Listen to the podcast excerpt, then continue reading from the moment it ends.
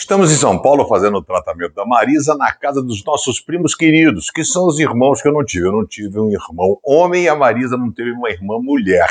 Então são nossos queridos irmãos. E perguntei ao Nelsinho, meu querido primo, qual o versículo dele predileto da Bíblia para eu poder fazer um pense aqui na casa dele. E ele falou de Isaías 40, 29 conta para ninguém, mas a minha prima errou, pensou que era salmo. Falou assim, tá em salmo, né? Eu falei, não, não tá não. E tô com a Bíblia aqui de papel, tá vendo, gente? Isso aqui é coisa em extinção. Hoje celular, o pessoal não lê nada. Então, Isaías 40, 29, nessa versão aqui, que é diferente da que você está acostumado a ver eu pregar, diz assim: ele faz forte ao cansado e multiplica as forças ao que não tem nenhum vigor. É sensacional, né? Porque a gente hoje, a gente já acorda cansado. A gente está cansado o tempo todo. Você dorme cansado, você acorda cansado, você vai tomar banho cansado, você almoça cansado.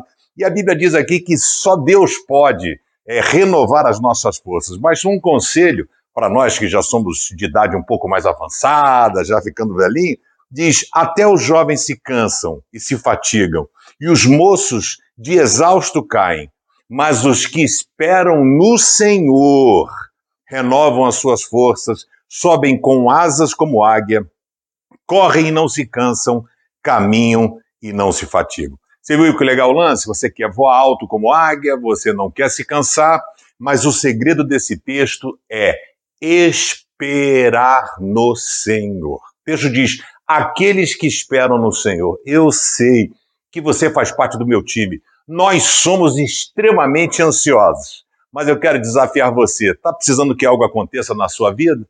Espere no Senhor, Ele vai renovar a tua força, não para que o problema seja resolvido, mas para que você tenha paciência para esperar. Que Ele te abençoe e te guarde.